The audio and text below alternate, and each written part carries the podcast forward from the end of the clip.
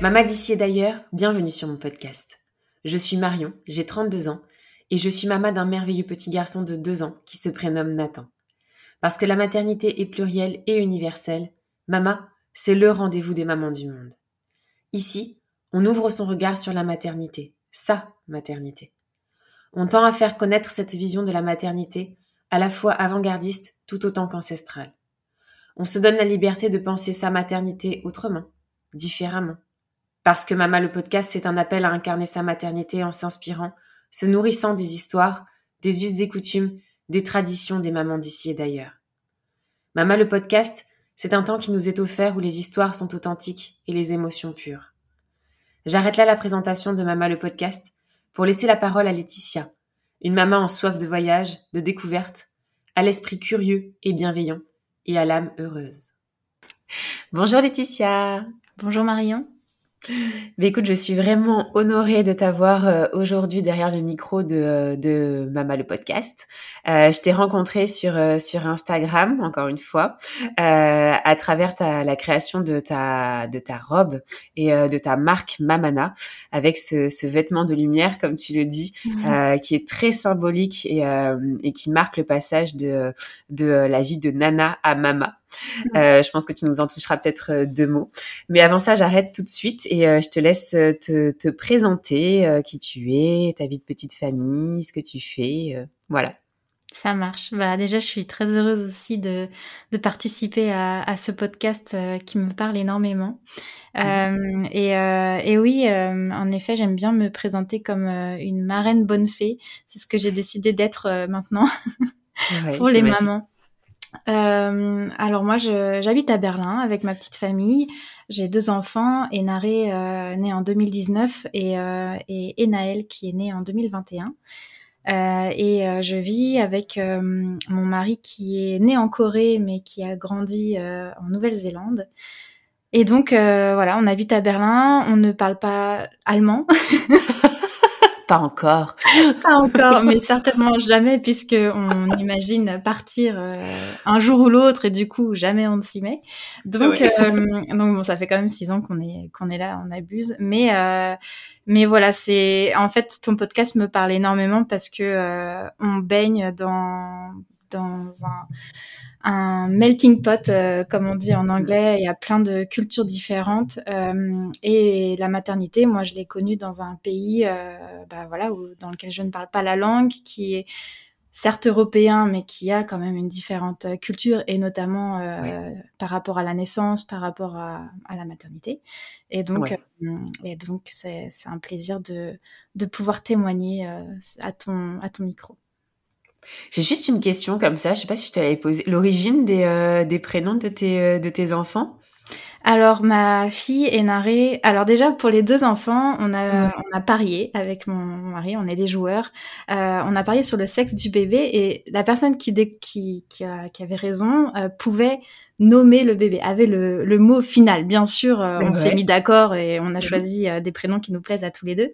Mais voilà, elle avait le mot final. Et donc, euh, pour ma fille, euh, euh, mon mari voulait un prénom qui est une consonance coréenne, du coréen ancien parce qu'il aime la tradition, etc.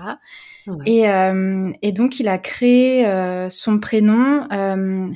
He en coréen, ça veut dire le soleil, et Narae, c'est les ailes.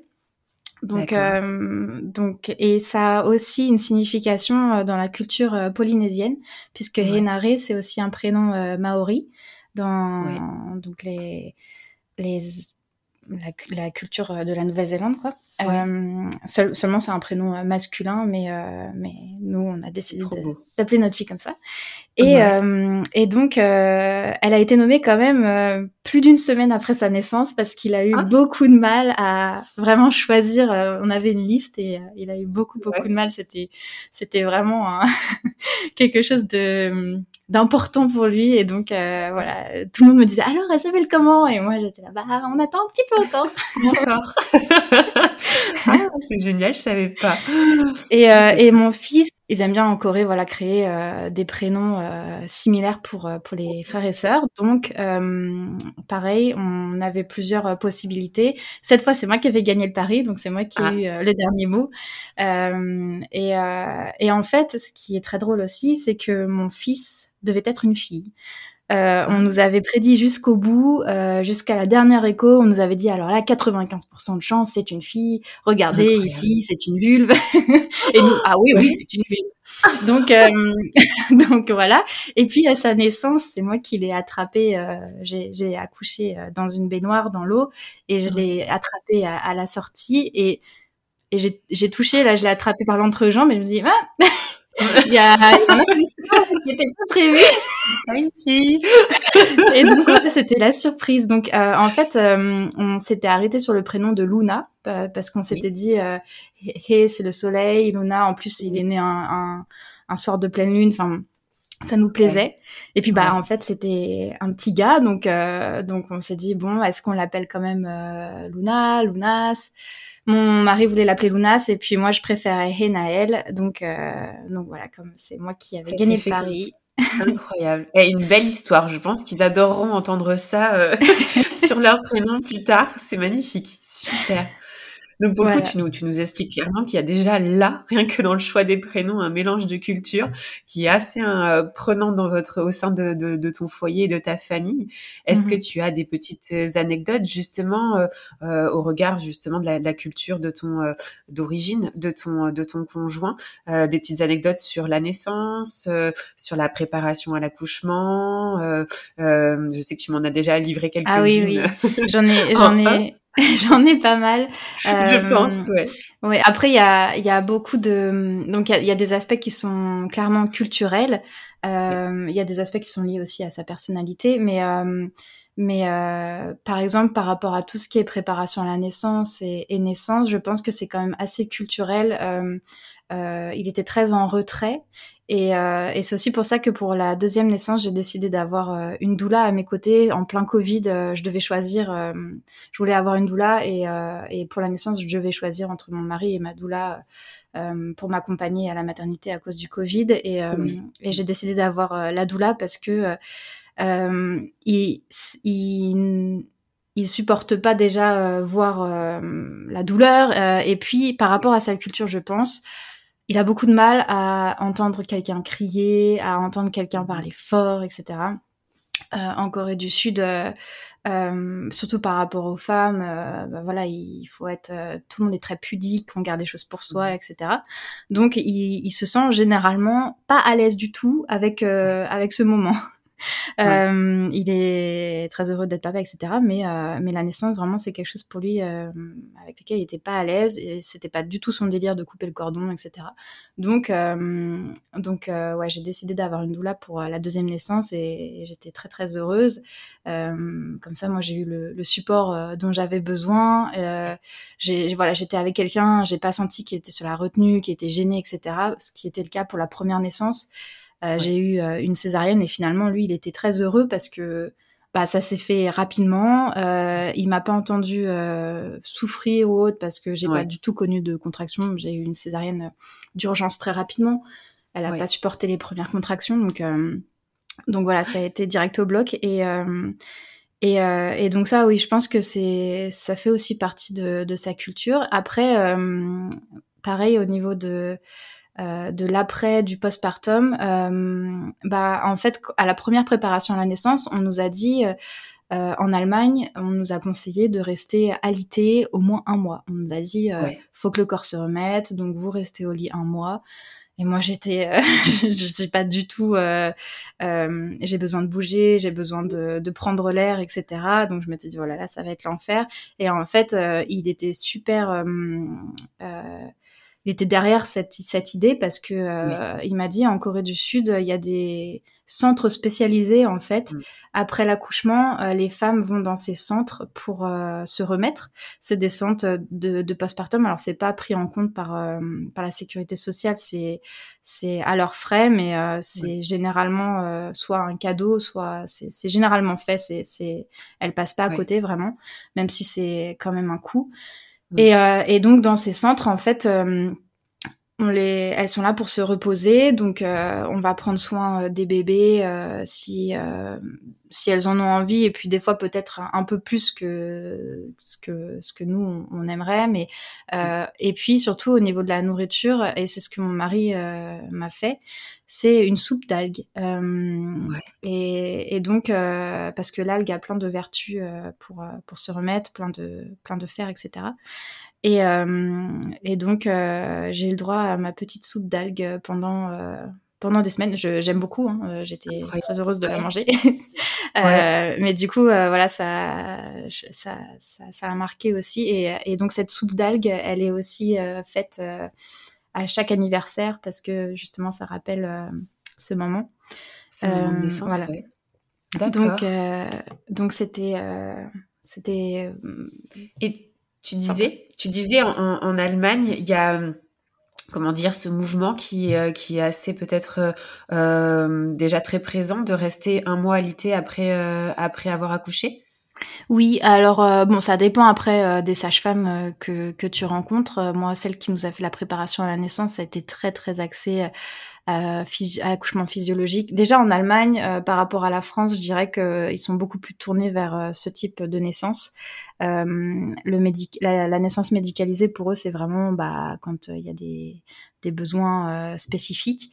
mais, mais sinon, il y a beaucoup de ici, il y a beaucoup de maisons de naissance. C'est très commun de donner naissance dans des maisons de naissance plutôt qu'à l'hôpital. Euh, et puis, euh, tu donnes naissance et le lendemain, tu rentres chez toi, voir dans les heures qui suivent euh, si, si, tout va bien. quoi. c'est vraiment en, ambulatoire à fond. Et donc, donc oui, cette sage-femme nous, nous, a conseillé de rester alité un mois. Après, c'est des questions que j'ai posées derrière euh, à l'hôpital parce que euh, j'étais quand même euh, je me disais un mois c'est beaucoup quand même pour rester au lit parce que en même temps tu te dis oui en effet il faut que les organes se replacent il faut que le mm. corps reprenne doucement bah, tel qu'il était avant. Mais en même temps l'activité ça aide aussi justement à faire circuler le sang etc et moi comme j'ai une césarienne pour ma première pour ma première naissance on m'a conseillé quand même de, de marcher, etc. De marcher, d'être en mouvement, oui. Ouais, de, bah après, il, me disait, euh, allez pas vous promener une heure, euh, et puis même, euh, essayez de rester chez vous, ne sortez pas forcément, mais... Ah oui, pareil, par rapport à ça, ça me fait penser à une autre anecdote. mais du coup, voilà, je pense que oui, pour finir sur ce point, en Allemagne, c'est vraiment bah déjà, euh, le congé maternité dure euh, autant de temps qu'en France, mais derrière, il y a un congé parental qui dure beaucoup plus euh, longtemps, qui dure plus longtemps. Et, et donc, je pense que c'est vraiment dans la culture de, de laisser les mères se reposer et, et le père aussi à disposition, puisque en fait, ce congé parental est disponible pour les papas bah, dès le début. Le, le, père peut rester avec la mère autant de temps qu'il souhaite. Dès la naissance de la naissance. D'accord. Donc pour le coup, euh, sur l'éducation que vous donnez à, à, vos à vos enfants avec avec ton conjoint, comment vous euh, vous arrivez à imbriquer euh, la culture justement d'origine de ton de ton conjoint, euh, la tienne et euh, et peut-être aussi la culture allemande, en tout cas dans laquelle dans laquelle vous êtes baigné en ce moment depuis depuis six ans. Comment mm. vous vous voyez ça et vous faites au quotidien pour imbriquer tout, toutes ces belles cultures? Alors, c'est beaucoup, beaucoup de, discussions. euh, quelquefois euh, sur le ton de, la rigolade, de, l'humour, et des fois euh, bah, un peu plus, euh, un peu plus sérieuse, puisque en fait, je me suis vraiment rendu compte justement à la naissance de, mes enfants, donc bah, j'étais consciente de cette différence culturelle. C'est quelque chose qui me, qui me plaisait aussi, et, et je pense aussi qui m'a attiré quelque part vers lui. Euh, mais, euh, mais je m'en suis vraiment rendu compte euh, à la naissance de mes enfants que la culture jouait un rôle énorme dans nos convictions et dans ce qui nous semble juste aussi, et, et, justement dans la dans l'éducation de nos enfants.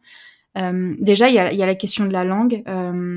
Oui. Puisqu'à la maison, on parle trois langues et ma fille a en plus l'allemand à la crèche. Euh, et, euh, et, donc, euh, pour moi, c'était très important bah, que mon enfant puisse parler ma langue. Pour mon conjoint aussi, c'était très important que, que ses enfants puissent parler sa langue. et entre nous, on parle, on parle anglais. Donc, à partir de là, déjà, ça fait, ça fait un, mélange pas possible. Aussi, ça peut créer des problèmes de communication, puisque des fois, bah, il y a des choses qu'on ne comprend pas vraiment. Ou, ou simplement on a, on a un peu peut-être la flemme de l'expliquer en anglais, du coup bah, on ne communique pas comme il faut. mais, mais oui, c'est des discussions et généralement, en fait, ça, on, on, pose un postulat. Donc, par exemple, euh, je vais prendre l'exemple du, du lit bébé. Quand on préparait euh, l'arrivée de notre fille, euh, j'étais j'étais en train de faire tout Berlin pour récupérer des affaires, des, les meubles, etc. pour la chambre. Et je dis un jour à mon conjoint, ça y est, j'ai trouvé le lit à barreaux, nickel, on peut aller chercher. Et il me regarde avec des grands yeux et il me dit, un lit à barreaux, mais c'est dangereux. Pourquoi tu veux qu'on mette le bébé dans un lit à barreaux? et donc moi, à ce, moment-là, je me dis ah ouais, ah ouais quand même, euh, on est sur une autre planète. Et, euh, et donc je dis bah c'est normal. Euh, chez moi, c'est tous les bébés ils vont dans des lits à barreaux. et il m'explique à ce moment-là que non, en Corée du Sud, la famille dort sur un matelas généralement à, même le sol quand les bébés sont jeunes. Euh, parce que justement c'est pas dangereux comme ça si le bébé il roule euh, s'il tombe ou autre bah il se fait pas mal. c'est sécurisant mm. ouais et puis euh, et puis le cododo qui est pratiqué là-bas naturellement en fait qui mm. bah chez, chez, chez nous en tout cas moi dans mon éducation ça n'a pas du tout été ça. Ça a été tu dors dans ta chambre et puis basta. Donc donc oui c'est c'est à ce moment-là vraiment où je me suis dit il va y avoir euh, bah, beaucoup de différences. Et puis, euh, et puis du coup on, en discute. Et puis ce qui nous semble le plus naturel et ce qui nous plaît le plus euh, à l'un et à l'autre, on, va aller dans cette direction. Des fois on n'est pas d'accord. Dans ces cas-là, la personne que ça implique le plus cette décision, bah c'est ça va être son choix. Et puis et puis voilà. Et puis puis surtout on se dit qu'on a le droit de changer d'avis et d'essayer d'autres choses. Donc ça, c'est, je pense que c'est quelque chose aussi euh, qu'on a appris au fil, au fil du temps, parce que c'est vrai qu'avec le premier enfant, euh, on veut que, on a tendance à, vouloir faire les choses parfaitement, à se dire, bah voilà, là je vais, là je vais mettre un lit à barreaux, comme ça, ça va être bien, et en fait, euh, et en fait, pas forcément. on se rend compte qu'après, en fait, c'est mieux si on dort avec le bébé. Moi, je l'ai vu avec encore avec ma fille, j'étais pas très à l'aise d'avoir dans le lit. Je me sentais pas, j'avais peur de, de lui faire mal ou autre. Euh, du coup, je dormais pas bien du tout. Mais avec mon fils, euh, ça, s'est très bien passé. Et ça s'est fait naturellement. Euh. Mm. ouais. Et donc, pour le coup, pour les deux, vous avez pratiqué le cododo? Oui, pour les deux. Et, et du coup, ma fille, ma fille, je l'ai pas allaitée très longtemps. ça n'a jamais vraiment fonctionné. et, et j'ai décidé de laisser tomber je crois qu'elle avait un peu moins de six mois. Euh, du coup, à partir de ce moment-là, euh, on a vu, on a essayé de la mettre dans son, dans son lit parce que dans sa chambre, parce que moi je dormais pas bien euh, la nuit avec elle dans la chambre. J'avais peur de, de, lui faire mal, donc. Donc bon, ça s'est aussi très bien fait. Par contre, mon fils, bah, il a bientôt un an et, et il dort encore avec nous et, et voilà, ça, ça, se passe très bien. Je l'allaite. Tu l'allaites encore Ouais. Donc, euh, je pense que ça aussi, ça fait, ça fait la différence. Et encore une fois, ça montre aussi que c'est pas qu'une question de, de culture et de choix euh, qui sont gravés dans le marbre, mais, euh, mais plutôt de, bah, comment on se sent. Et, et justement, il y a, y a, ces différentes options qui existent. Euh, le fait de discuter avec mon conjoint, ça m'en amène d'autres parce que, en fait, euh, euh, bah, moi, dans mon éducation, dans ma culture, j'ai un panel d'options qui, qui s'offre à moi. Mais, mais lui m'apporte encore plus de de, bah, de diversité et d'options puisque hum, avec, avec sa culture et néo-zélandaise et, et coréenne, bah, il y, a, y a plein de, de différences aussi. Euh, par, rapport, par, rapport à l'éducation, on parle énormément euh, de l'école aussi. Oui. Euh, ça, c'est un point sur lequel on n'a pas encore acté. On ne sait pas encore où nos enfants seront, seront scolarisés j'ai pas envie que ce soit en France euh, parce que je trouve que le système euh, d'éducation en France euh, bat de l'aile. Mais, mais par exemple, je sais qu'en Allemagne, bah, les horaires sont beaucoup moins soutenus, les, les activités extrascolaires sont encouragées et puis surtout, il y a le temps de les faire. et en Nouvelle-Zélande aussi, c'est hum, beaucoup plus libre. Les enfants jouent dehors, pieds nus s'ils veulent. Enfin, il y a, y a un peu cette culture de hum, proche de la nature et de, connexion à, d'autres éléments, pas que, pas que l'école, le scolaire. la structure, oui, bien sûr. Mm. Ouais, ouais, ouais. De toute façon, c'est pour quand? Ça sera l'année prochaine, c'est ça? Alors, ma fille, là, elle a 3 ans, donc en France, elle serait déjà en maternelle. Euh, mais euh, on se donne jusqu'à ses 6 ans. En, Allemagne, euh, c'est à 6 ans que l'école commence vraiment. Jusqu'à 6 ans, ils sont en crèche. bon, là, elle a passé une section et ils ont des activités différentes et, et le, quotidien est géré différemment. Mais mais il n'y a pas de programme pédagogique en, soi. Oui. Et d'ailleurs, ça, aussi, c'est très intéressant puisque, hum, en, fait, en France, on se dit, bah, la maternelle prépare à, la primaire, donc comme ça, ils commencent à être intéressés par la lecture, par l'écriture, euh, etc. Et en fait, je me rends compte là que hum, elle s'y intéresse euh, d'elle-même. Euh, elle n'a pas besoin d'avoir forcément des enseignants qui la poussent, etc. Euh, et puis peut-être c'est un peu plus la responsabilité des parents de faire justement attention aux besoins de leurs enfants, à, ce qu'ils ont envie d'apprendre, etc. Donc je trouve que c'est intéressant aussi. Tout à fait. Bon, déjà, tu nous as donné peut-être une petite piste sur les, deux prochains pays, euh, peut-être Nouvelle-Zélande l'année prochaine, non? Ah, je sais pas, je sais pas, parce que c'est loin de tout la Nouvelle-Zélande, donc euh, c'est vraiment difficile. C'est un pays magnifique et, et une culture géniale on s'y sent très bien quand on y est, mais on se sent très vite euh, enfermé parce que c'est deux petites îles et, euh, la destination euh, la plus proche, c'est l'Australie ou bien la Polynésie française et c'est à minimum 4 heures d'avion. Donc, ouais. donc ouais, c'est loin de tout et puis loin de, ma famille qui reste en France. Donc, c'est ça. Pour le coup, justement, parlant de, famille, est-ce que euh, l'un comme l'autre, d'ailleurs, est-ce que vous retournez, toi, je pense que oui, tu dois retourner en France quand même, euh, c'est beaucoup plus proche, euh, mais est-ce que vous êtes déjà retourné dans la famille de ton conjoint en Corée du Sud ou c'est un projet que, que, vous souhaitez faire bientôt Non, on, retourne régulièrement dans nos familles. Moi, j'ai besoin de ça, je suis très proche même si je me suis expatriée euh, parce que j'ai besoin d'aventure et, euh, et j'ai besoin d'ailleurs, je reste très très proche de ma famille et c'est un pilier très important dans ma vie. Donc euh, en effet, là, comme je suis en Allemagne, j'en profite et je retourne régulièrement en France. J'y suis à peu près tous les trois mois et dernièrement, c'était presque tous les mois. En plus, on a, on a une voiture. Des fois, je fais la route. Bon, c'est loin ou on prend des trains. Il y, a, il y, a, plusieurs moyens qui existent.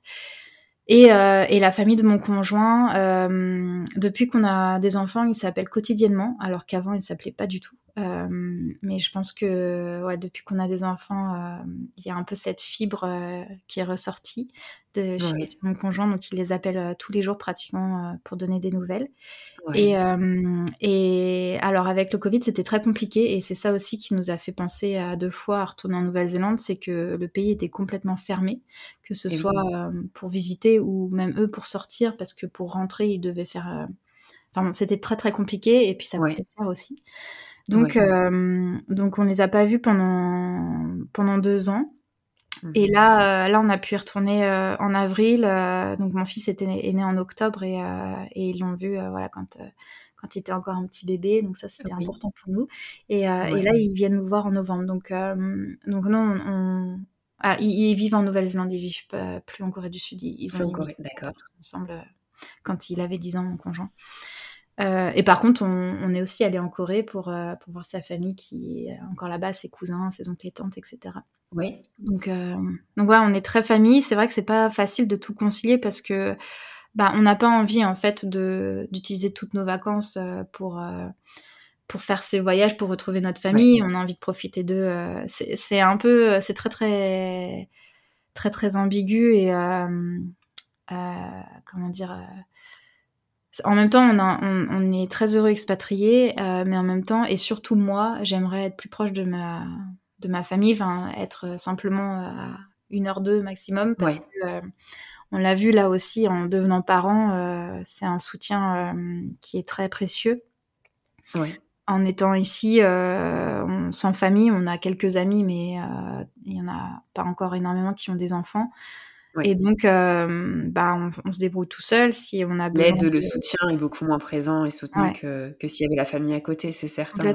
Et puis surtout par rapport à la culture asiatique, euh, quand on est chez ses parents, euh, bah en fait, j'ai l'impression de redevenir une ado parce qu'ils nous font à manger, euh, on sort quand on a envie de sortir, on, on laisse les enfants, c'est pas un, un problème, la grand-mère s'en occupe. Enfin, vraiment, il y a cette, il y a cette culture de prendre le relais euh, et s'occuper des petits enfants qui est très forte. D'ailleurs, quand euh, mon conjoint, a, quand ils ont immigré en Nouvelle-Zélande, ils ont emmené la mère de de, de, sa maman, ils ont emmené la grand-mère avec eux, et puis c'est elle qui s'est occupée de, des enfants. Donc, ouais ouais, pour eux, c'est vraiment. Euh, et d'ailleurs, euh, quand, quand, on y est retourné là, euh, bon, chaque, chaque famille essaye de faire du lobby pour qu'on retourne près, près ouais. d'eux, d'un côté et de l'autre. Et donc, elle nous disait Mais regardez, vous construisez votre maison ici, et puis moi, je m'occupe des enfants. Et donc, elle nous, donnait, elle nous a bien vendu le truc. Moi, ça me plairait bien de ouais, d'être plus proche d'une de nos familles. Et puis, ma, ma grand-mère, euh, enfin mes grands-parents ont joué un rôle très important dans ma vie et dans, dans mon ah. éducation. Et c'est vrai que euh, je veux pas que mes enfants passent à côté de cette relation aussi. Donc, euh... Ça se sent, ça se sent. On sent bien qu'il y a un lien fort et que tu as envie de, de retransmettre aussi euh, euh à tes enfants. On sent qu'il y, qu y, a un lien qui est très fort familial, ouais. Ouais, mmh. ouais. Et je me posais la question tout à l'heure quand tu parlais justement des origines de ton, de ton conjoint. Euh, j'ai l'impression, alors je ne sais pas comment est née la création de ta robe Mamana, mais euh, euh, j'ai l'impression qu'elle est aussi ancrée, en tout cas, ou qu'elle, ou qu'elle, euh, elle dégage un peu euh, de, de cette, de cette culture. Est-ce que c'est, ça a été le cas ou pas du tout? Est-ce que tu t'en es un peu imprégné pour créer, euh, créer cette robe ou pas du tout? Alors, euh, en fait si mon conjoint t'entendait dire ça, oh là là. C'est pas vrai. euh, culturellement, il y a, il y a et politiquement, il y a. Euh, donc en fait, juste euh, pour euh, pour confirmer un point, c'est que en effet ma, ma robe s'inspire d'un kimono. Euh, parce que la dernière fois, je, je l'appelais comme ça en fait ta robe, et je faisais que de l'appeler kimono, kimono. Et je me suis dit bon, peut-être que c'est pas le terme approprié parce que en, en, toute sincérité, c'est vrai que c'est le premier mot qui me suis qui, qui m'est sorti quand je l'ai vu. Et puis après, j'ai été re-regarder ton site. Je suis mais non, mais faut pas que je l'appelle comme ça parce que c'est non. Mais en fait, tu sais pourquoi je l'ai pas appelé comme ça? Parce que euh, politiquement, euh, mon... en fait, il s'est passé beaucoup de choses entre la Corée du Sud et le Japon, beaucoup de choses euh, horribles. Oui. ouais, dans, dans l'histoire par rapport à la guerre de Corée, etc. Et, et, donc, mon conjoint milite pour que le Japon reconnaisse. Bah, toutes les horreurs qu'ils ont fait subir au peuple coréen. crimes, et encore aujourd'hui, pour te dire, en fait, euh, en... ici à Berlin, il y a une statue qui a été érigée euh, en l'honneur des femmes euh, qui ont été esclavagisées et, et prostituées pendant la guerre de Corée par les oui. Japonais. Oui. Et, et, donc cette statue a été érigée dans un quartier de Berlin en commémoration et il y a des statues similaires qui ont été posées à différents endroits dans le monde. Ouais. Et en fait, l'ambassade du Japon et toute la, la politique euh, du Japon essaye de oui. supprimer, euh, enfin faire supprimer ces statuts et ouais, de faire sorte emblème, ouais. on parle quoi. Donc euh, il y a encore des choses qui sont euh, politiquement très graves aujourd'hui et, et, et, très ancrées dans, dans, les discours, dans les, dans les actions qui sont menées. Même si c'est une guerre qui a eu lieu bah, il, y a, y a quelques décennies maintenant, mais c'était quand même ouais, c'était la génération de, de ses grands-parents quoi. Oui, oui, donc, mais les euh, reconnaître, c'est un combat de, de, tous les jours, bien sûr. Oui.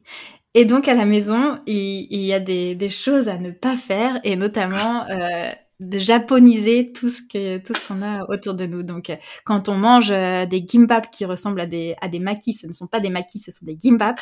Donc, bref, euh, voilà, plein de plein de points comme ça. Mais qui... en même temps, ça se comprend, ouais. Mm. Oui, oui, bah, et puis surtout quand euh, quand on, on connaît l'histoire, etc. en effet, puis lui, il est très très, enfin, vraiment ce point-là, c'est très important pour lui. Donc, oui. euh, et donc j'ai un kimono euh, chez moi que j'ai ramené du Japon. Pour le coup, c'est un kimono euh, japonais euh, ouais. qui m'a été offert par mon père quand on, on, a visité le Japon parce que mon frère a fait ses, une partie de ses études là-bas. Et en fait, c'est ce que j'ai porté en postpartum. C'est ouais. le, le, vêtement dans lequel je me sentais le mieux. Et en plus, il est très, il est très joli, il est fleuri, il est coloré, etc.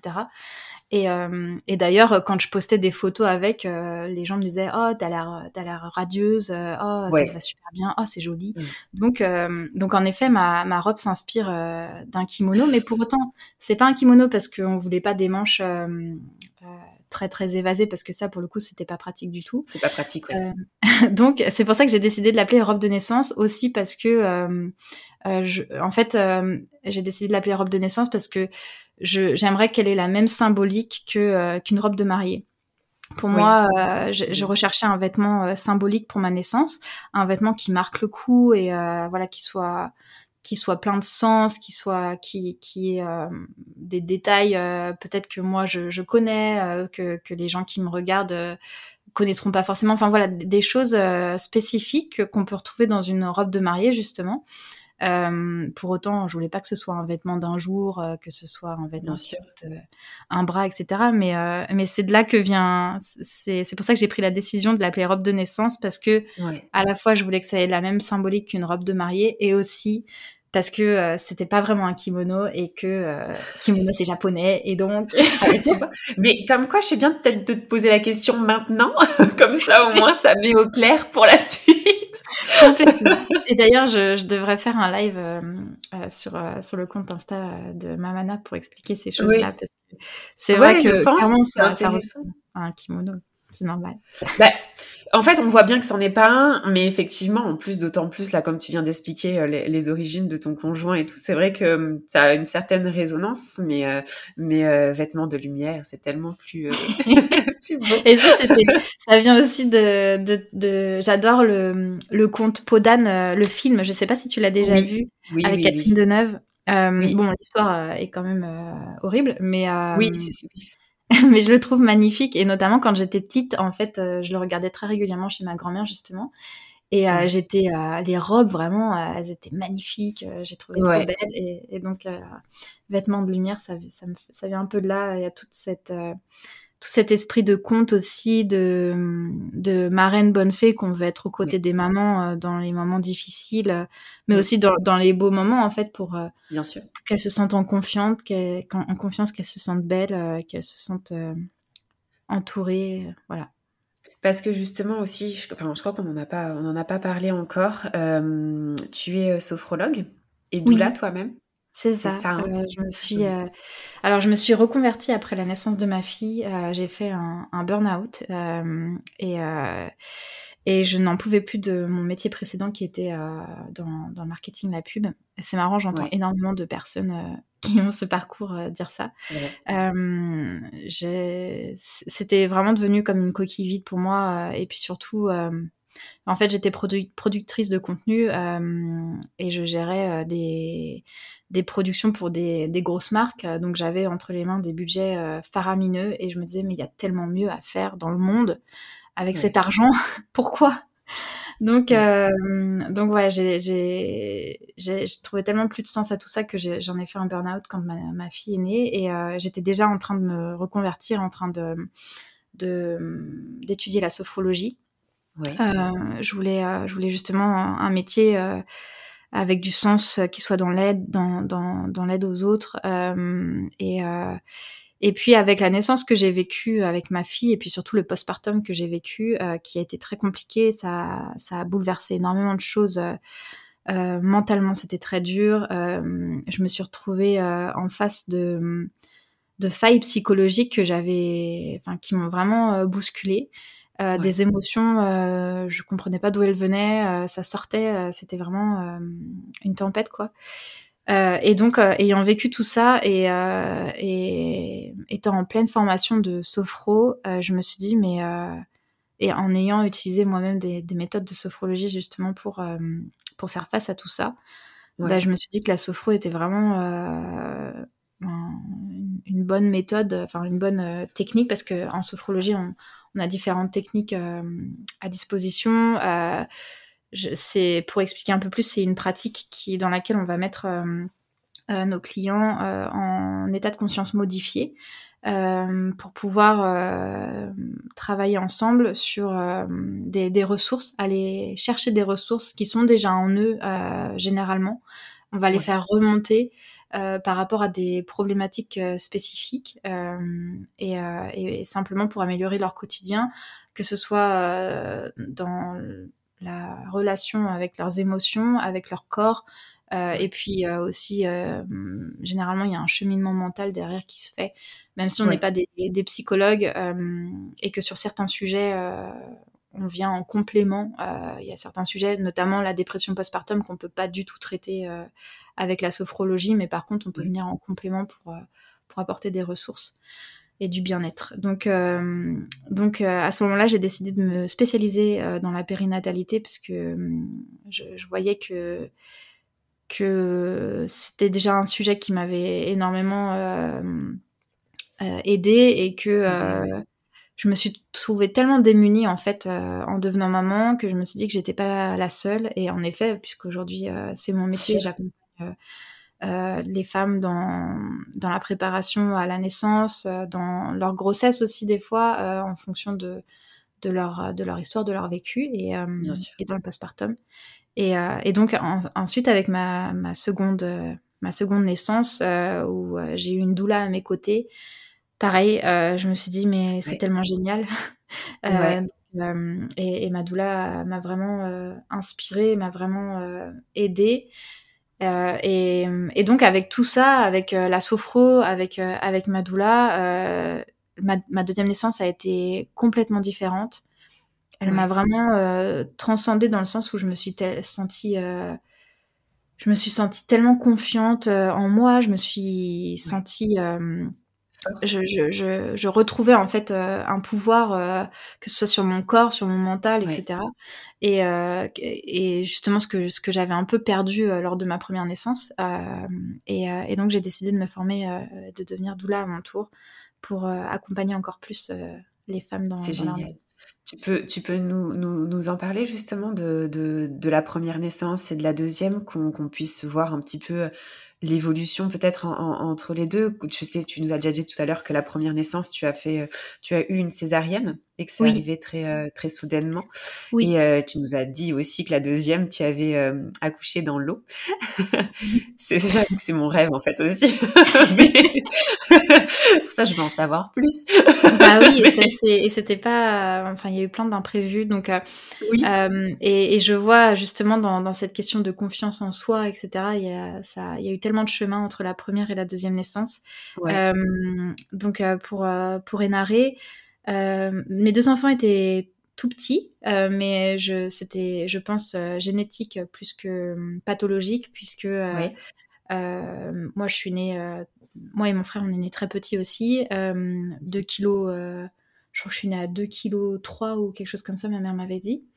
et mon mari est asiatique, donc forcément, c'est pas des personnes les plus grandes au monde, même si. Oui, oui. Même s'il est Et donc, euh, pour euh, les standards euh, de, de l'obstétrique allemande, mes bébés étaient trop petits. Oui. Donc, j'ai eu un suivi très, très, très poussé pour mes deux grossesses dans le dernier mois parce qu'il fallait vérifier tous les trois jours que le bébé s'alimentait encore, que le placenta fonctionnait, que la croissance continuait. continuait de... ouais. Mm. Et, euh, et euh, mais ça, c'est après j'ai demandé aussi à des sages-femmes en France euh, si j'aurais eu le même suivi. Ils m'ont dit oui, oui. ma fille était estimée à 2,5 kg. Oui. Et, et donc c'est vraiment en dessous du pourcentile. Et, oui. et donc voilà, donc j'ai eu un suivi. Et pour ma fille, on m'a dit bah, si elle grossit pas plus, ça va être déclenchement au terme parce que c'est dangereux de la laisser. Donc, euh, donc bah, c'est ce qui s'est passé. Euh, elle a été déclenchée et euh, enfin j'ai été déclenchée. donc j'ai, en fait, j'avais choisi et, en Allemagne c'est très très, il faut s'y prendre en avance pour avoir un, endroit où on souhaite accoucher qui, qui, est, celui qu'on veut. Si on veut aller à l'hôpital, on peut on peut aller dans n'importe quel hôpital le jour J. C'est normalement s'ils ont de la place ils nous prennent. Mais, euh, mais moi, je voulais euh, tester l'accouchement physiologique, etc. Donc, j'étais dans une. Euh, j'avais été. j'avais eu ma place dans une maison physiologique. Spécialisée. Ouais. Mais finalement, bah, j'ai dû aller à l'hôpital parce que pour, pour ces raisons-là, parce que déclenchement, etc. Donc, euh, donc déjà, euh, à ce moment-là, j'étais pas, j'étais pas super enjouée. Je me suis dit bon. Et puis quand j'ai commencé à regarder ce que c'était un déclenchement, parce que en fait, je ne savais même pas que ça existait euh, quand on m'en a parlé. J'ai vu, bah, j'ai vu que c'était que c'était hormonal ou, ou mécanique, que généralement les contractions sont plus fortes, qu'il y a de mmh. fortes chances que ça se termine en césarienne quand même, parce que les chiffres le disent. Hein. Donc, euh, donc euh, en fait, je suis partie à l'hôpital en me disant, bah, ça va se terminer en césarienne. J'étais, je l'avais déjà dans ma tête. Euh, et puis d'ailleurs, j'avais dit à mon conjoint, attention, si c'est césarienne, bah, tu vas t'occuper du bébé quand, quand il arrive. donc, donc ouais, j'étais vraiment préparée pour une césarienne dans ma tête en fait, et, et, du coup bah ça, ça n'a pas loupé. On m'a déclenché et quatre heures plus tard, le cœur de ma fille faisait des, des montagnes russes. Euh, et, donc, ça a été au bloc direct. Euh, et, la césarienne, en soi, je l'ai bien vécue parce qu'on a. Ça s'est fait en douceur. Euh, mon conjoint était à mes côtés, j'étais éveillée. La pose de la péridurale a été très compliquée parce que je suis un peu cambrée et ils ont dû s'y ouais, Ils ont eu des difficultés, ouais. Ouais, je crois que six fois ils m'ont piqué. Enfin, c'était oh vraiment pas plaisant. Euh, mais je voulais, je voulais tellement pas avoir d'anesthésie générale que je me suis pliée, mais le plus que j'ai pu pour, euh, pour le dernier coup et ils ont réussi à la mettre. Mais bref, donc j'ai bien vécu euh, la naissance en soi. En plus, apparemment, j'ai eu une hémorragie et ils ont dû faire vite, vite. Et donc, quand ils m'ont ouvert, ma fille, elle a, elle a, deux coups de scalpel ici, elle a des cicatrices encore aujourd'hui. D'accord.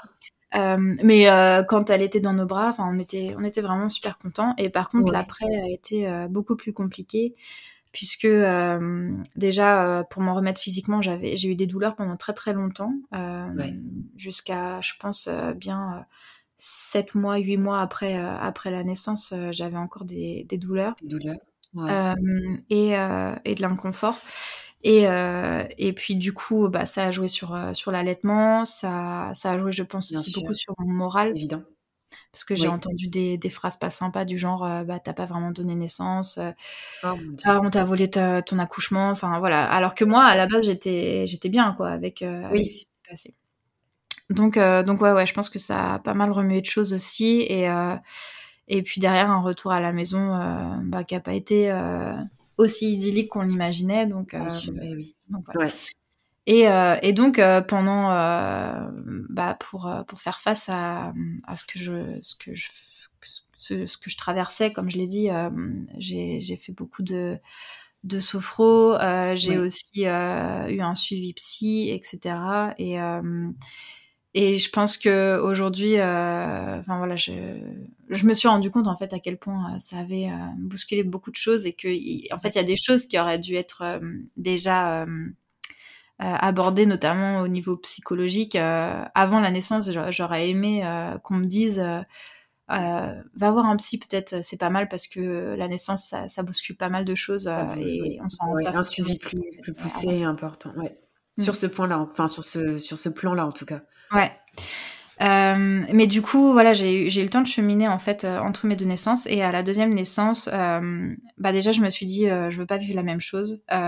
J'aimerais éviter une césarienne comme comme en fait c'était pas pathologique parce que finalement ils ont ils ont ils ont analysé le placenta et tout tout allait bien.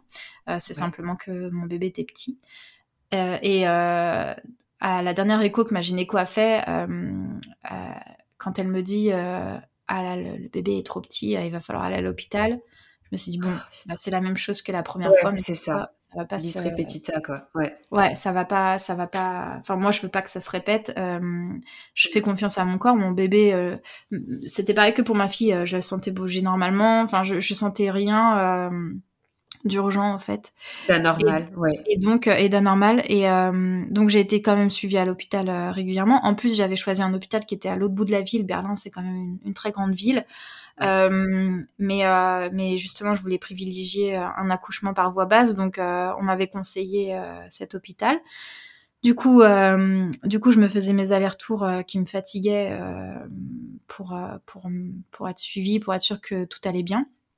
Euh, et puis, euh, et puis euh, une semaine avant le terme, la... c'était à chaque fois une, gynécologie, une gynéco différente qui m'auscultait parce que je sais pas, c'est comme ça que ça fonctionnait dans cet hôpital.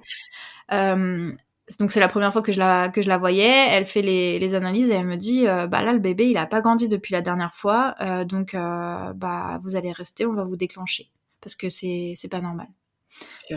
donc là, je crois que j'en ai eu des sueurs froides. Ouais, tellement le stress de, de la dernière fois remontait et tout.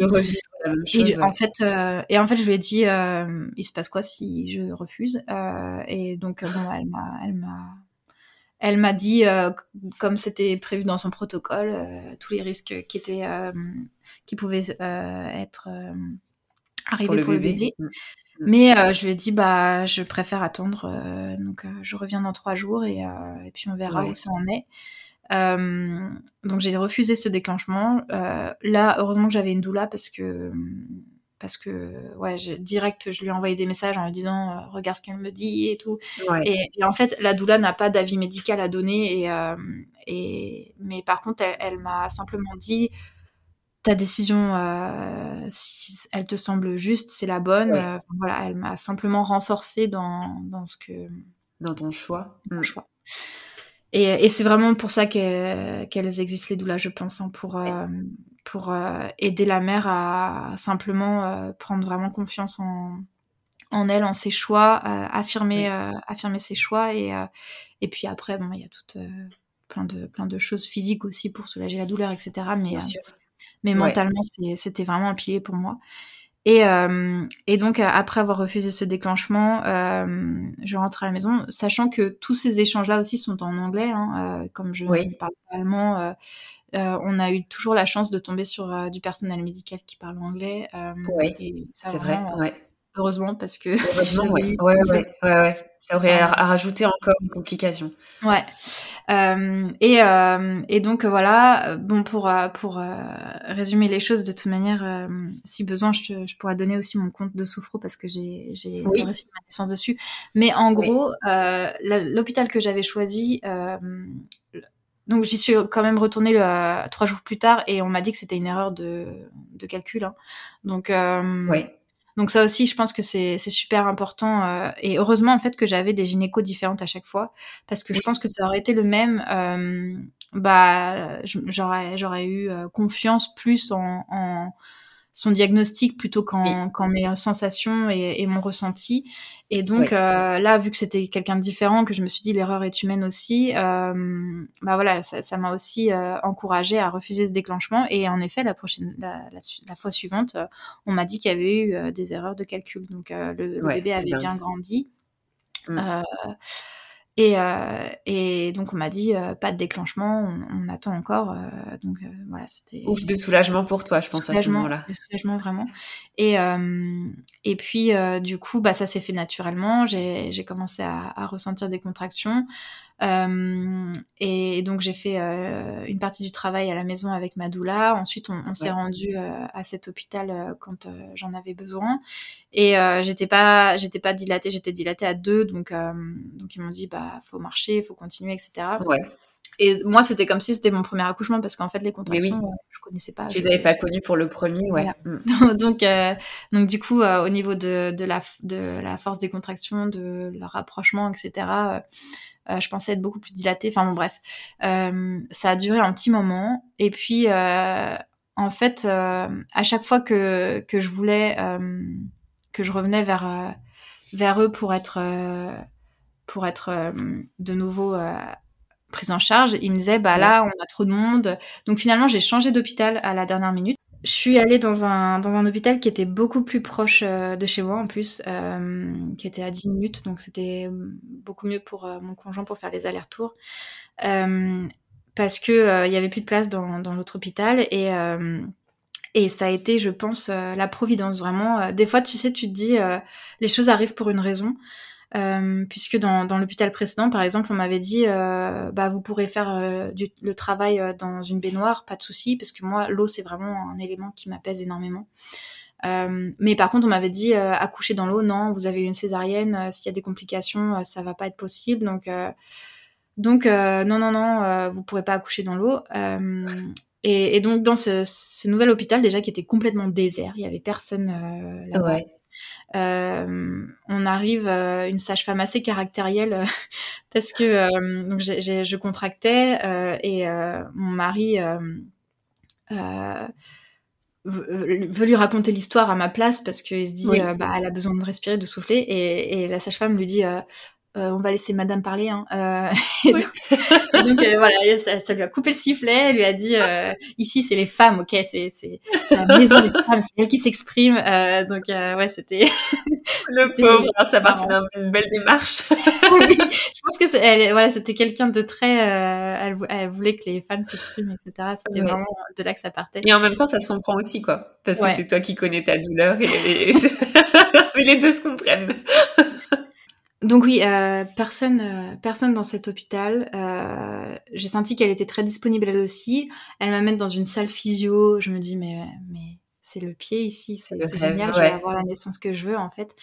le seul hic qu'il y a eu, c'est qu'elle a essayé d'évincer ma doula. Il y a, il y a toujours un peu ces, ces petites guéguerres entre sage-femme et doula ah. quand oui quand une méconnaissance du métier. Et, euh, et comme je lui ai dit depuis le début que je voulais que ce soit ma doula qui m'accompagne et pas mon mari, en fait, elle a, elle a pris l'excuse du Covid pour dire que euh, ah bah non, c'est pas possible, etc.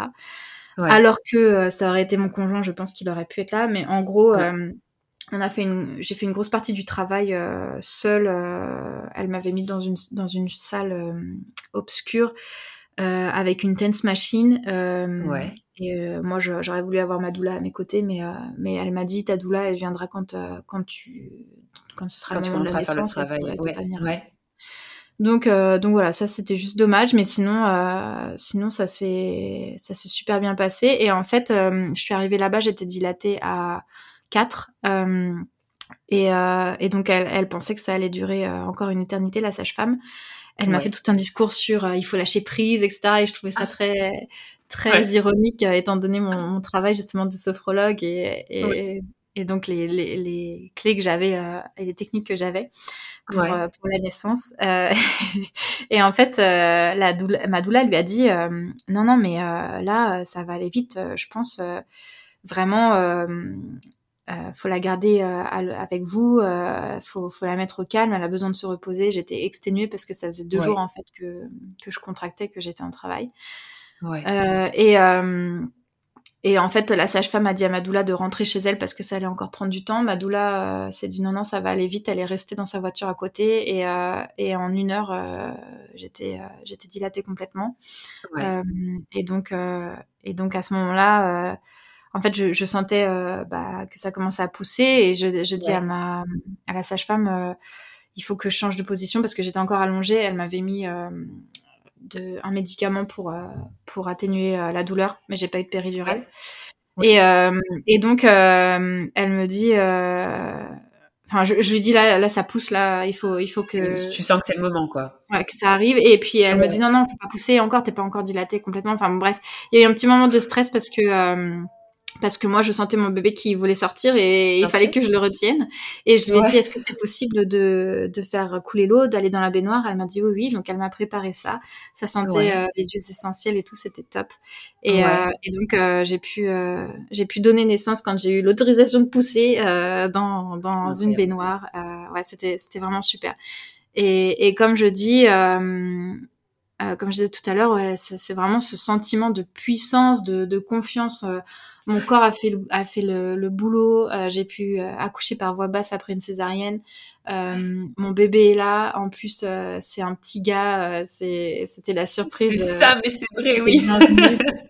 donc ouais, c'était. Il y a eu plein de retournements de situation. Mais... Tu t'imaginais accoucher dans l'eau ou c'était un, projet éventuel pour toi ou pas Ouais, c'est vraiment quelque chose que que je voulais. Euh, mais on m'avait dit euh, ça va pas être possible comme vous avez eu une césarienne, euh, on a besoin de bah s'il y a une urgence c'est plus compliqué si vous êtes dans l'eau parce que il faut vous sortir, vous serez mouillé, machin machin. Donc donc je m'étais dit bon bah tant pis peut-être je pourrais faire une partie du travail dans l'eau mais peut-être pas la naissance. Et là comme c'était un nouvel hôpital, voilà j'ai tenté et ça aussi c'est super important de toujours poser les questions parce que tant qu'on, j'aurais pu me dire, bah non, dans l'autre hôpital ils m'ont dit non, donc forcément. Et en fait, euh, c'est pas le cas. Il faut vraiment toujours poser les questions. Et euh, Et là, bah voilà, c'était possible et, et, c'était vraiment. Et les contractions, quand tu les as eues sur la dernière phase dans l'eau, tu as vu une différence ou quand tu étais à l'extérieur ou pas du tout? Donc, je, dès que je suis rentrée dans l'eau, je me suis sentie beaucoup plus détendue. Et aussi, je pense que pour le coup, j'ai fini de lâcher prise en fait. Ouais, ça euh, et, euh, et puis, c'est la bah, matrice hein, aussi l'eau. Ouais. ouais la, mais l'eau pour moi c'est tellement important et, euh, et je veux orienter euh, ma pratique de doula. je suis en train de me former sur des techniques complémentaires pour pour faire de la relaxation aquatique, etc. Et puis le bain bébé aussi, mais vraiment l'eau c'est ouais, c'est l'élément c'est extrêmement puissant. Bah, il y en a certains aussi qui pratiquent les, les, premiers bains, c'est vrai, euh, dans, dans l'eau avec un accompagnement, on appelle le bain de Sonia ou les bains enveloppés et tout. Même quand le bébé arrive, c'est vrai que c'est magique. Et euh, je suis tellement contente que ça soit fini de cette façon pour toi. Et je pense que ça devait être un gros ouf de soulagement aussi euh, pour toi après, après le premier accouchement que tu as, as, vécu. Ouais. Mais vraiment, je, en fait, je, sur le coup, je me suis dit, mais c'est fou. Alors, j'ai dans ma famille, on n'est pas euh, croyant euh, religieusement, mais euh, on parle de la bonne étoile. C'est un peu comme si nos aïeux nous regardaient de là-haut. c'est un, peu cette idée. Et je me suis dit, merci la bonne étoile parce que c'est c'est vraiment en fait tout s'est mis euh, tu vois dans, dans l'ordre des choses même si j'ai eu des rebondissements même si il y, a, y, a, plein de choses qui se sont pas faites finalement comme je l'imaginais à la base bah j'ai eu quand même une naissance mais plus qu'idéale par rapport à ce que ce que je voulais. Et et, et ouais et, vraiment ça m'a redonné confiance puissance dans, dans moi dans mon corps. Et et, et c'est ça aussi qui, qui a été moteur pour pour commencer ma mana quelque part parce que euh, cette idée, je l'ai depuis euh, la naissance de ma fille. Euh, mais tu sais, quand tu as des projets, tu te dis toujours ah, est-ce que vraiment je peux le faire? Est-ce que vraiment les gens seront intéressés? Est-ce que si, est-ce que ça? Et, et, vraiment, cette seconde naissance, elle m'a seulement. Ça a été comme une leçon de me dire si tu veux, tu peux. Et bon, après, des fois, si tu veux, tu peux pas. Hein. Il y a des, notamment dans la naissance, des aspects médicaux, etc. Mais mais voilà, c'est vraiment euh, la leçon que j'ai retenue finalement de, de, ma seconde naissance. Euh, et, euh, et, donc, ça me ça m'aide à avancer aujourd'hui encore dans mes projets. Et, et, et, pour le coup, je pense aussi par rapport au sujet de, de l'interculturalité et tu vois, la, première naissance, euh, je me suis dit, je suis dans un pays, des, une culture, euh, je connais pas forcément les codes, euh, et notamment pour, par rapport à ce, à ce sujet-là. je me suis dit, peut-être en Allemagne, ça se passe comme ça, peut-être ça aurait été différent en France, etc. Il y, il y avait tellement de si et de peut-être pour la première naissance que je j'en étais vraiment spectatrice en fait. alors que pour la seconde naissance, déjà j'étais beaucoup plus renseignée euh, sur la physiologie de la naissance, sur euh, sur ce qui se fait en Allemagne, etc. Parce que entre temps j'ai d'autres amis qui ont eu des, des, enfants, on a échangé des expériences, euh, et puis je baignais dans ce dans ce, j'ai étendu mon réseau dans la périnatalité ici aussi, donc c'est vraiment un sujet dans lequel je baignais et et donc j'ai été beaucoup plus actrice et, et, finalement ça n'a alors que j'ai pu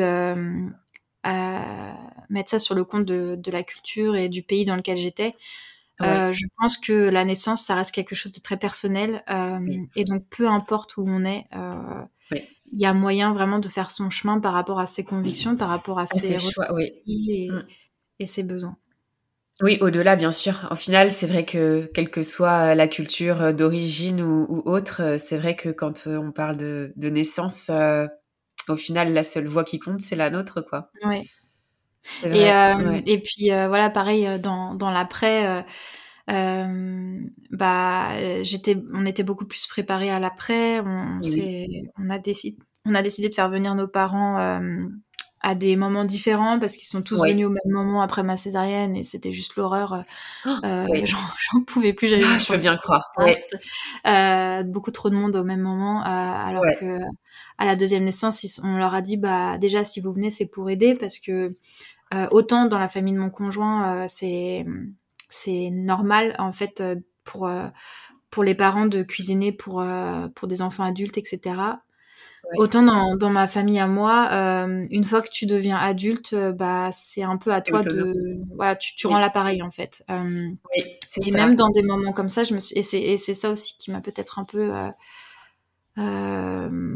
qui a commencé en fait dans, dans mon postpartum, non pas commencé parce que ça avait déjà commencé avant, mais ça a été un truc de plus où je me suis dit ah ouais, en fait, euh, là j'ai invité mes parents et puis justement ils se sentent un peu comme des invités et c'est à moi de faire les choses pour eux, alors que moi je m'attendais à ce que à nouveau euh, je sois dans une posture d'enfant qui prenne soin de moi parce que euh, je venais de vivre quelque chose d'assez intense. À une naissance. Ouais. Donc, donc, là aussi on a on a pris le temps de, de dire les choses de et, puis ça s'est super bien passé et du coup il n'y a pas eu de frustration d'un côté ou de l'autre je pense donc L'importance de la communication aussi. Mm. Ouais, ouais, ouais. Et encore plus, oui, dans, dans ces familles interculturelles, je pense. Euh, ouais. Il y, a, y, a, tellement de. Aussi par rapport à, ouais, aux relations entre mon conjoint et, et mes parents. Euh, euh, il y a aussi des anecdotes voilà, qui, qui, font que la communication, c'est pas forcément évident. Mes parents, ils parlent anglais, mais ils parlent. C'est oui, c'est oui. quand même compliqué pour eux. Et, et même ses parents à lui, ils sont tellement restés dans une culture coréenne euh, en Nouvelle-Zélande euh, ils parlent euh, enfin l'anglais c'est quand même compliqué donc rien que voilà d'échanger des, des, paroles ça, peut être un obstacle dans, dans notre famille élargie donc ouais c'est voilà c'est la communication on y arrive toujours hein, même si les mots sont un peu différents on y arrive on arrive toujours au bout on va peut-être finir sur. Alors, soit c'était un autre sujet dont tu voudrais euh, parler. Bien, peut-être, euh, tout à l'heure tu nous as parlé euh, d'une soupe d'algues, peut-être finir sur un remède, un remède de grand-mère, peu importe, quelque chose qui qui qui t'a ou qui ou qui vient peut-être de la culture de ton de ton conjoint ou une recette de cuisine, peu importe, je sais pas, quelque chose qui qui te parle là pour pour finir ce cet épisode. Bah vraiment ouais, la soupe d'algues, euh, je pourrais, euh, te donner la recette, euh, si tu veux. Ah oui? Oui, oui, parce que, en fait, il m'en il m'en a fait et d'ailleurs, on a une de nos voisines dans notre immeuble est aussi, coréenne et et elle m'a apporté, cette soupe d'algues aussi, donc qui était sa recette à elle, donc elle était un peu différente, quand, quand je suis rentrée à la maison. Donc c'est vraiment, ouais, c'est vraiment le truc chez eux et alors en en en Allemagne, en postpartum, et d'ailleurs, c'est comme en France, hein, à l'hôpital, euh, c'est, c'est pas du tout adapté la nourriture que tu as euh, pendant les quelques jours que tu es à l'hôpital. Euh, Ici, euh, tu as peut-être le, porridge qui est un peu adapté. Oui, mais c'est vrai. bah, c'est, c'est pas bon, et puis c'est. C'est pas du tout ce qu'il faut pour le corps. Et du coup, mon conjoint m'avait préparé cette soupe d'algues qui m'avait mise dans. Il, me ramenait tous les jours un thermos de cette soupe. Ouais. Donc euh, ouais ouais c'est je dirais que ah mais ça je veux la recette. je t'avoue que je suis friande de ce genre de choses. c'est complètement possible de se la faire en France aussi euh, ouais. euh, avec les il y a plein de magasins maintenant d'épicerie asiatique etc. Mais mais oui je pense que c'est ça c'est ça surtout après le reste Bon, bon, moi, en, en, postpartum, je me suis aussi fait des petits, des petits mirontons que j'aime bien, bien français, le pot-au-feu, ce genre de choses. Mais ouais, ça fait du bien. Un jour pot de feu, un jour soupe d'algues. c'est ça. Au moins, c'est bien. Ça équilibre. voilà. ah, c'est top. Mais justement, je suis curieuse. Tiens, on parle de, de nourriture. Euh, pour le coup, au quotidien, vous, euh, vous mélangez un peu les cultures dans vos assiettes aussi? Ah oui, complètement. Euh, ouais. Alors, mon, mon conjoint aime beaucoup cuisiner. Et, ah. euh, et, il a aussi, euh, euh, voilà, pour son côté qu'il aime euh, les choses faites traditionnellement, euh, il aime quand la nourriture coréenne, il aime pas la nourriture fusion, enfin ce genre de choses. Il veut que ce soit traditionnel, vraiment comme c'était fait par les grands-parents. Ouais. Et, et, donc, moi, je cuisine un peu coréen, mais c'est très souvent pas euh, pas du tout homologué euh, par euh, par mon conjoint. Il me dit là t'as as suivi la recette là? Mais mais donc oui il y a, y a de tout. Il y a moi aussi ma, ma maman et et a une partie de sa famille en Italie et oui. Et les pâtes, pour moi, c'est la vie. Donc, beaucoup de, de, plats méditerranéens, italiens, français euh, et puis et puis coréen. On, on, mixe en fonction de qui cuisine et ce qu'on a envie de faire. Et puis après, on, on, aime aussi, comme on aime tous les deux cuisiner et un peu de tout de temps en temps, il y a il y a d'autres cuisines qui s'invitent. c'est génial, une explosion de saveurs du monde dans vos assiettes et même pour, pour vos enfants, c'est top. Ouais, bah et, et ça c'est c'est aussi intéressant parce que hum, bah par exemple il y a des choses que je mange euh, qui sont pas du tout au goût de, de mon conjoint où il me dit euh, ah c'est dégoûtant genre euh, les escargots ce genre de choses jamais euh, il, en mangerait alors que moi je j'aime bien bon après c'est pas forcément facile d'en trouver ici mais oui. mais ce genre de choses ou ou certains fromages où il dit ah mais non et, euh, et, ma fille, euh, ma fille adore le fromage. Et, et c'était, c'était un, un, sujet un peu rigolo ça euh, au début quand on a commencé à, à faire la diversification avec avec ma fille. Bah déjà, mon conjoint a dit, bah chez nous c'est un, une sorte de porridge de riz qu'on qu'on donne au bébé. Moi j'ai dit mais ça va pas, non, il faut donner des purées. Enfin voilà, c'était ça comme ça. Là aussi il y a eu divergence d'opinion, donc on a fait les deux. Et, euh, et c'était, euh, on a fait un autre pari de euh, est-ce qu'elle aimera le riz, est-ce qu'elle aimera les pâtes? Enfin, c'est un peu des, des, des, des, sujets comme ça qui nous font rire où, où on essaye de tirer la couverture vers, vers notre culture. mais ouais, ils, ils, mangent de tout, ils aiment tout. Et puis, par exemple, ouais, en, en, Asie, tu sais, ils aiment beaucoup tout ce qui est cartilage, ce genre de trucs dans la viande. Euh, moi, je trouve ça dégoûtant. Euh, ma fille, euh, elle mange le poulet. J'ai l'impression d'être à une table de Cro-Magnon. Ils sont tous là à rogner leurs os avec le cartilage, à croquer et tout. et puis moi, ils me laissent la viande. Tu sais. Oui, c'est ça, le blanc, comme on dit. Donc, donc après, c'est en Corée, ils ont une culture très tournée vers la viande, la viande, la viande et euh, le porc, etc. Et, euh, et moi, j'essaye de, de qu'on en mange moins. Bon, ça, c'est pas, c'est pas très facile euh, parce qu'il faut de la viande dans un repas, mais mais euh, ouais, c'est, c'est marrant de voir que nos enfants finalement euh, bah, font leur choix aussi. ils aiment, ils aiment ou ils aiment pas les choses qu'on mange. Et, et, puis pour le moment, ils aiment autant le riz que les pâtes. Bon, bon. Temps, mais... tu nous tiendras au courant de la suite. ah, c'est génial, j'adore. Et eh ben écoute, je sais pas si tu as quelque chose d'autre dont tu voulais euh, parler. Bah, on pourrait en parler pendant des heures de ce sujet. Et tu sais, euh, on peut faire un autre épisode, hein, un, deux, trois, quatre. avec plaisir, avec plaisir. On, on, suivra dans le temps. Euh, les, hein, on fait ça, on fait ça, comme ça au moins on verra au fur et à mesure euh, les sujets qui viennent à nous, et puis voir l'évolution aussi de, de Mamana. Oui. Hein Maintenant que je sais ce qu'il faut dire, ce qu'il ne faut pas dire. Politiquement correct ou incorrect. ah, c'est génial. Mais écoute, dans ce cas, euh, je te remercie vraiment, Laetitia. J'ai passé un très très bon moment. Euh, j'ai découvert plein de choses. J'ai hâte de passer derrière les fourneaux pour faire cette soupe d'algues.